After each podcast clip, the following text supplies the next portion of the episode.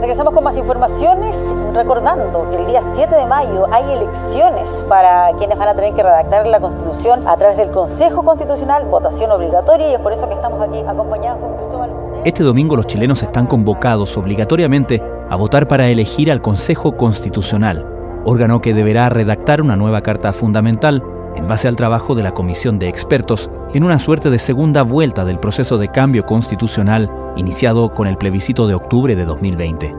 Más allá del propósito de la elección, el mundo político estará midiendo fuerzas electorales y el sabor a referéndum al gobierno de Gabriel Boric parece ineludible. En el oficialismo manejan proyecciones poco optimistas y comienzan a preparar un escenario postelectoral con una oposición que se supone saldrá fortalecida. Sin embargo, en ese lado de la cancha también vivirán estas votaciones con las tensiones intestinas de una centroderecha desafiada por sus primos más extremos. Lo que uno ve es que esta elección se ha tratado bastante poco de una nueva constitución y se ha tratado mucho de cómo la oposición enfrenta al gobierno y cómo la oposición al mismo tiempo se enfrenta entre sí por el liderazgo de la oposición. Cristian Valdivieso, cientista político y fundador de Criteria Research, advierte que el resultado de este domingo determinará en gran medida el carácter de la oposición en el resto de la administración Boric. También apunta a que el oficialismo, que acude con listas separadas, vivirá su propia medición de fuerzas. Desde la redacción de la tercera, esto es Crónica Estéreo. Cada historia tiene un sonido. Soy Francisco Aravena. Es jueves 4 de mayo. ¿Qué crees tú que es lo más importante de estar mirando el domingo en la noche o el domingo en la tarde? A ver, lo políticamente correcto sería decirte la composición del Consejo Constituyente, la conformación que este Consejo puede delinear respecto de los temas que se van a tratar en la Constitución y de la posibilidad efectivamente de tener una nueva Constitución. Ahora, lo que sí, lo que uno ve más allá de lo políticamente correcto es que esta elección se ha tratado bastante poco de una nueva Constitución y se ha tratado mucho de cómo la oposición enfrenta al gobierno y cómo la oposición al mismo tiempo se enfrenta entre sí por el liderazgo de la oposición, particularmente en la derecha, entre Chile Vamos y Republicano. Entonces, lo que se va a mirar el domingo, al final del día, tiene que ver con varias aristas, tiene que ver varias aristas, pero lo central, al final del día, no va a tener que ver tanto con la elección constituyente o constitucional, sino va a tener que ver cómo las fuerzas políticas se ordenaron a partir de una elección con voto obligatorio donde participó más gente de la que había votado históricamente con voto voluntario. O sea, esta podría haber sido una elección municipal, por ejemplo, y estaríamos mirando exactamente lo mismo, ¿no? Efectivamente, sería una elección, podría parecerse una elección municipal, donde estaríamos mirando qué iba a pasar en la presidencial después de la municipal. Aquí lo que estamos mirando es cómo se va a reordenar el mapa político en adelante y cuáles van a ser las fuerzas que van a tener mayor incidencia en el mapa político que viene para adelante. No patimos la pelota para el frente. Esta es, una cuestión que tiene que ver con dos tipos de derecha distinta. ¿Le preocupa a Chile Vamos lo que pueda ocurrir con el Partido Republicano y que termine siendo el partido unitariamente de la derecha más votado? A ver,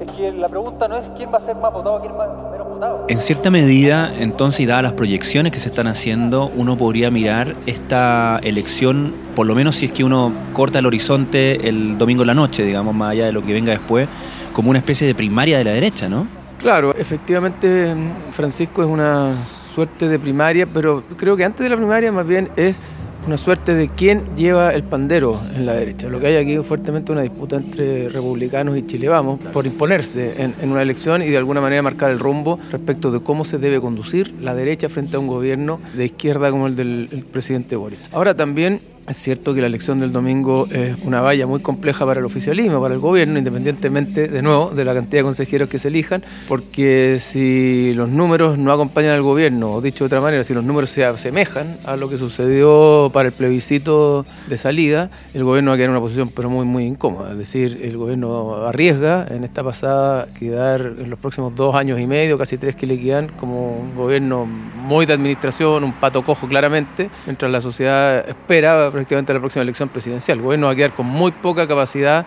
de actuar sobre el sistema político e incidir sobre la sociedad porque quedaría con una posición muy grande, eh, reflejada ya no solo en un plebiscito respecto de una constitución, sino que en una elección que tiene ahora sí que ver mucho con las fuerzas oficialistas. Y a ese respecto, para evitar o, o por lo menos atenuar ese, ese riesgo, ¿crees que el gobierno pudo hacer cosas distintas respecto de la campaña o, o, que, por otro lado, eso puede explicar que el gobierno, como acusan algunos, le haya dado poca visibilidad a esta elección? Yo creo que ambas cosas son, son parte de lo que estamos viendo de alguna manera y se, refuerzan mutuamente. Es decir, el gobierno se dio cuenta que mientras más gente votaba, como sucedió en el plebiscito, las voces más conservadoras, si se quiere, o de oposición, se expresan con más fuerza y por lo tanto siente que una elección muy mayoritaria, muy masiva, hoy día va a ser una elección respecto del actuar del gobierno y la población hoy día está muy crítica con el gobierno. Pero al mismo tiempo, yo creo que aquí tenemos que remontarnos incluso antes del plebiscito de salida de Francisco y a los juicios que tenía el gobierno respecto del proceso constituyente y a los escenarios que vislumbraban. Ante el plebiscito de salida, el presidente Boric señala que ante la posibilidad de un rechazo, cuando se empezó a ver que la posibilidad del rechazo era real y no era una fantasía de, algunos, de algunas encuestadoras o de ciertos grupos de interés, el presidente dice, bueno, si esto no resulta, habrá que empezar un nuevo proceso constituyente. No sé si tú te recuerdas que esta teoría de la, de la fatiga, es decir, bueno, la gente, mejor salgamos del problema ahora y no nos por lo tanto, de ganar la alternativa de rechazo, lo que va a pasar es que vamos a tener que prolongar este proceso por un año y medio más, en donde va a tener que discutirse todo de nuevo a partir de cero. Y ahí el gobierno tenía un juicio, creo yo, errado respecto del momento constituyente que vive el país. Es decir, independientemente de que esta, el proceso anterior fracasara, la gente seguía muy, pero muy preocupada interesada y desafiada y motivada a cambiar la constitución. Yo creo que eso fue un, un error, un error de diagnóstico, que llevó al presidente después y al gobierno a empujar un segundo acuerdo constituyente que en su minuto se veía políticamente como muy razonable, se necesita, y yo pienso que se necesita cerrar el tema constitucional, pero ese diagnóstico vio lo fuerte que había cambiado o girado, si se quiere, la opinión pública en torno a la necesidad de cambiar la constitución versus otros temas prioritarios. Y desde esa perspectiva creo que el gobierno se enfrascó y empujó un segundo proceso constituyente que lo tiene hoy día en una posición muy compleja, porque en ese mismo acto de empujar un, un, nuevo proceso constituyente, donde no nos olvidemos que el presidente habló de prefiero un mal acuerdo a que no haya un acuerdo, el gobierno se puso encima una elección, que es la elección que tenemos este día domingo. En ese acto, dijo, se puso una elección que inevitablemente iba a ser una segunda elección a menos de dos años del gobierno respecto de la conducción que tenía el gobierno. Y desde esa perspectiva tengo la sensación de que hubo un error de diagnóstico, de sobredimensionar la importancia del momento constituyente y al mismo tiempo de ponerse de alguna manera una camisa de once varas como se puso el gobierno y en la que está hoy día muy complicado. Yo no quiero decir con esto que cerrar el tema constitucional no sea relevante, importante y fundamental para el país, pero creo que el gobierno pudo haberlo dilatado o haberlo abordado de una manera distinta, postergando o delegando la definición de un nuevo proceso en el mundo académico, en las universidades, pero no apurándolo, sobre todo en un contexto donde el Parlamento, el sistema político está muy, muy desprestigiado y de alguna manera eso no prestigiaba y no legitimaba un, un, nuevo proceso desde el punto de vista de la opinión pública. O sea, en ese acto el presidente no solamente se liga al plebiscito de salida, sino que se liga a la elección de este domingo. Se liga al plebiscito de salida, se liga a la elección de este domingo y liga la suerte de su gobierno también al éxito de una nueva constitución. Éxito que hoy día vemos que no está para nada asegurado y también eh, supone un error de, un segundo error de diagnóstico que es que el proceso constituyente anterior y el rechazo a la constitución había relegitimado al sistema político y eso no es así. O sea, si uno mira los números de credibilidad, de confianza en el Parlamento, no se ha movido nada, nada, ni en el Senado, ni en la Cámara de Diputados. Es decir, las fuerzas que articularon y le dieron vida al nuevo proceso constituyente creyeron estar más legitimadas de lo que habían estado previo al plebiscito y que esa legitimidad les permitía darle la confianza que requería el nuevo proceso constituyente. Yo creo que eso es un error de diagnóstico y que tiene el gobierno hoy día entrampado en una situación donde no solo jugó el plebiscito salida, sino que también jugó la elección que tenemos el domingo y posiblemente terminó de jugar la última carta que era poder empujar un gobierno desde las motivaciones y las transformaciones que el gobierno quería perseguir y la dejó asentada muy fuertemente la posibilidad de conseguir una nueva constitución, que en caso de, de, verificarse va a tener la firma del presidente y sin duda sería un gran éxito, pero va a ser una constitución que está en las antípodas posiblemente de lo que imaginó la izquierda y el grupo, la base electoral del presidente después del estallido social. Y eso le introduce una mayor o una nueva complejidad, una complejidad extra al problema o al gobierno en el que estamos hoy día. La crisis de seguridad es uno de los motivos por los que algunos en el oficialismo ven incluso posible Chile Vamos y República republicanos sumados al PDG alcancen el quórum necesario para aprobar normas de la instancia. También se ha augurado un buen resultado del Partido de la Gente. ¿Lo ves así? Y en ese sentido, ¿crees tú, como afirman algunos, que el Partido de la Gente se está perfilando como un partido suerte de populista de derecha? A ver, dos cosas. Primero, responsablemente, hoy día es muy difícil decir o proyectar lo que va a pasar a nivel nacional. Tenemos una elección que es una elección parecida a más a la parlamentaria, y tratamos de especular respecto a resultados totales. Una especulación respecto a resultados totales supone hacerse cargo de 16 elecciones, porque tenemos 16 circunscripciones electorales y cada circunscripción es una elección en sí mismo, por lo tanto no es llegar y decir, mira, ¿qué es lo que va a pasar? Entonces, lo que sí uno puede ver o observar es que efectivamente el Partido de la Gente ha ido creciendo en valoración de la ciudadanía como partido, como propuesta, como idea, digamos, contestataria respecto del sistema tradicional de partidos políticos y sobre todo contestataria también de los partidos que han gobernado en los últimos 30, 35 años. Y eso le da una atracción social importante. Ahora, que saque harto voto, por decirlo de alguna manera, o una proporción importante de votos, no significa que vaya a transformar o a convertir esos votos en consejeros constitucionales porque el sistema favorece las listas. Lo que sí uno puede avisorar es que al partido no le va a ir mal y pudiera darse la paradoja de que sacando harto voto, quede fuera del Consejo Constituyente, lo cual creo yo que sería una mala noticia también para el Consejo Constituyente porque tendríamos un partido muy antisistema, muy contrario y contestatario frente a, las élites políticas que desde afuera, creo yo, podría articular una identidad política para el Partido de la Gente en contraposición a todo lo que esté pasando dentro del Consejo Constituyente por críticas, por impugnación, por mm. cuestionamiento, por decir al final del día, y ahí entro en tu, tu pregunta original, en código populista, que todo lo que está pasando ahí no tiene nada que ver con lo que efectivamente acongoja, problema o preocupa a la gente hoy día. Nosotros por un lado nos asiste un derecho a participar porque es un tema legal, pero sobre todo nosotros lo vemos como un deber, un deber de participar con nuestros candidatos para que las bases de la institucionalidad que han permitido el desarrollo, el progreso de Chile en los últimos 40 años se resguarden en cualquier texto que se proponga. Lo mismo se puede decir en cierto sentido del Partido Republicano, considerando que el partido partiendo por su líder y por muchos candidatos, cosas que han dicho en, durante debates, etcétera, no es partidario de cambiar la constitución y puede que terminen bien representados en un órgano encargado de escribir una nueva constitución, ¿no? También es un doble juego para ellos, ¿no? Yo creo que efectivamente tienes razón en lo que planteas, están, van a quedar instalada una suerte de paradoja que yo creo que todavía no, tienen resuelta. Es decir, ¿cómo vamos a impugnar el proceso si somos parte tan central del proceso? Y por lo tanto el fracaso del proceso, en la medida que el Partido Republicano le fuera bien, tendría que ver con el fracaso también de muchos personeros del Partido Republicano. Entonces yo creo que es una noticia en desarrollo, creo que el Partido Republicano está midiendo fuerza en esta elección, como conversábamos delante con Chile Vamos, quiere instalarse como el partido más votado del país, no necesariamente con una cantidad de consejeros constituyentes relevante, pero puede efectivamente tener un éxito que lo lleva a tener un número de consejeros importantes dentro del proceso. Y en, ese, en, ese, en esa medida, creo yo, van a evaluar cómo ordenarse y cómo plantearse frente al proceso constituyente de cara a lo que venga adelante. En corto, si efectivamente eh, José Antonio Caz después de esta elección siente que tiene cercana la elección presidencial, es decir, que los republicanos les fue bien, que efectivamente hoy día llevan el pandero en la derecha, que las voces republicanas hoy día tienen más adhesión que las voces de Chile Vamos y que por lo tanto quedan en una posición expectante o en la pole position en la presidencial, pienso que republicanos va a tener una actitud más deliberativa, más dialogante, más buscadora de consenso e incluso tener la disposición una mayor disposición a, buscar que la Constitución llegue a puerto para no tener abierto un problema constitucional que pudiera ser, a la vuelta de la esquina, el argumento de una cierta izquierda para volver a impugnar a una derecha más radical, como se denomina en la literatura, en el gobierno en ese momento. Con menos expectativas que la vez anterior, comienza por segunda vez en Chile un nuevo proceso constitucional tras el rechazo de los chilenos a la propuesta que fue presentada en septiembre del año pasado. Más que elegir constituyentes, mucha gente vaya a votar como un plebiscito a la gestión del gobierno y en esa perspectiva no me extrañaría que la derecha avance. Para mí, decir que uno no quiere una nueva constitución es una cuestión tremendamente compleja cuando usted se está postulando. Y después, bueno, viene una elección de salida el 17 de diciembre y de acuerdo a lo que se plantee es la decisión que tomaremos en ese momento.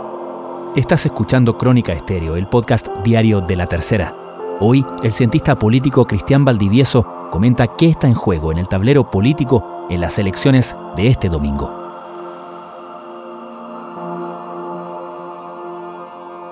Cristian, hablamos de esta medición de fuerzas en la derecha. ¿Qué pasa en la izquierda? Independientemente del pronóstico general que le asigna menos posibilidades eh, o, una elección regular a mala, por así decir. ¿Qué se va a estar midiendo para la izquierda en esta elección? A ver, respecto a la izquierda, tenemos aquí otro tema, otra complejidad más para el gobierno, que es cuál es dentro de las almas que hoy día componen al gobierno, que ya es evidente que hay una izquierda, el alma original de Pro Dignidad, el Frente Amplio y el PC, y otra que es la que llegaron de invitados y que hoy día de alguna manera se han adueñado de la casa o, comparten roles con la Pro Dignidad, que es el socialismo democrático. Evidentemente se están midiendo en esta elección y evidentemente el resultado de la elección no va a ser inocuo respecto de cómo el gobierno se plantea desde el lunes 8 de mayo en adelante. El presidente Boric ha lenta pero sostenidamente generado o, tenido un giro hacia el centro, un giro más hacia el socialismo democrático. Hoy día el socialismo democrático es el que tiene las llaves de la moneda desde interior, se expresa, etcétera. Sin duda, y se de alguna manera se las arrebató, si se quiere, a Pro Dignidad. Pero si la elección le da una supremacía al mundo de Pro Dignidad, al PC, al Frente Amplio respecto al socialismo democrático, los socialistas y a los PPD sumados, evidentemente ese grupo que se ha visto de alguna manera despojado del poder o hecho o, separado del poder o a roles más secundarios va a reclamar su posición ahí porque hoy día tiene votos y por lo tanto va a poner al presidente también en un dilema respecto de cómo sostener este giro hacia el centro en el que el presidente creo yo cree genuinamente cuando los votos le están dando más fuerza a su base electoral de origen. Y ahí vamos a tener una nueva tensión dentro del gobierno tengo la impresión. ¿Y tenemos alguna indicación de qué podría pasar ahí? O sea, los números lo que, lo que dicen, lo que se, se, ve en distintas encuestas es que la base electoral de Prueba de Dignidad, Frente Amplio con el PC, es más fiel y es más dura respecto de la del socialismo democrático que se diluyó bastante porque el socialismo democrático, la exconcertación, la nueva mayoría, pero sobre todo el mundo de la exconcertación,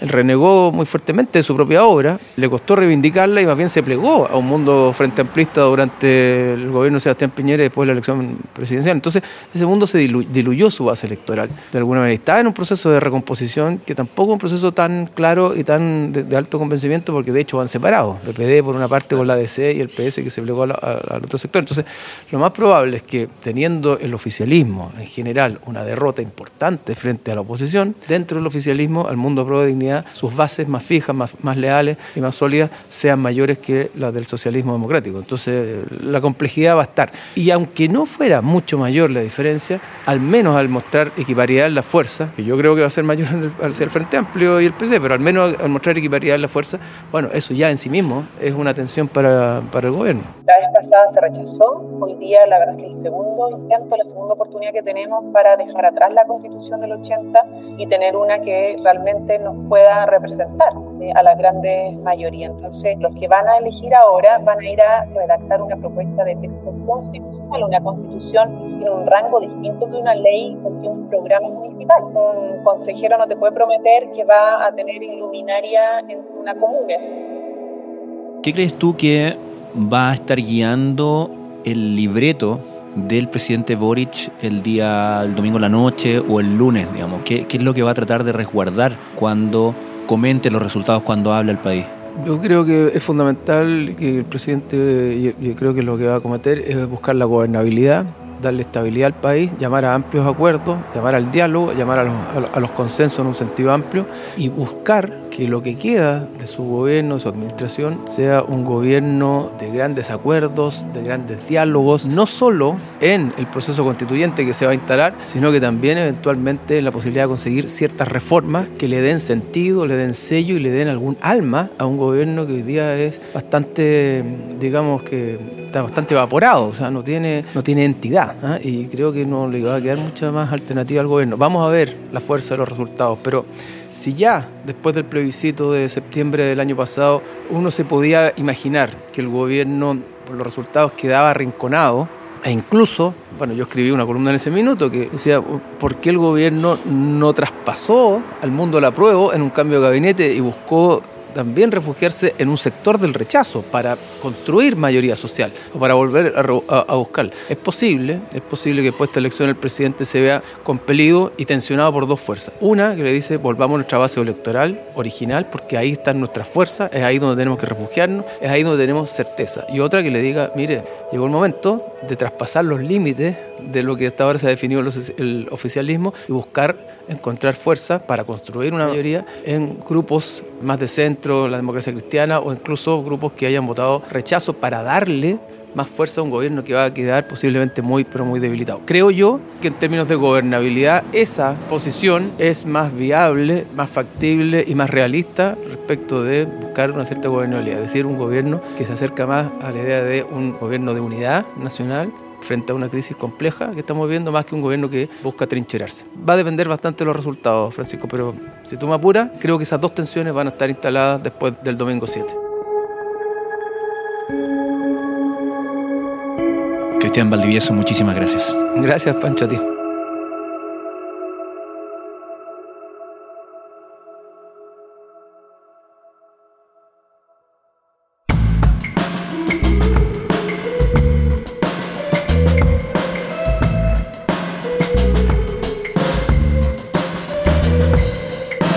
Crónica Estéreo es un podcast original de La Tercera. La edición y conducción es de quien les habla, Francisco Aravena.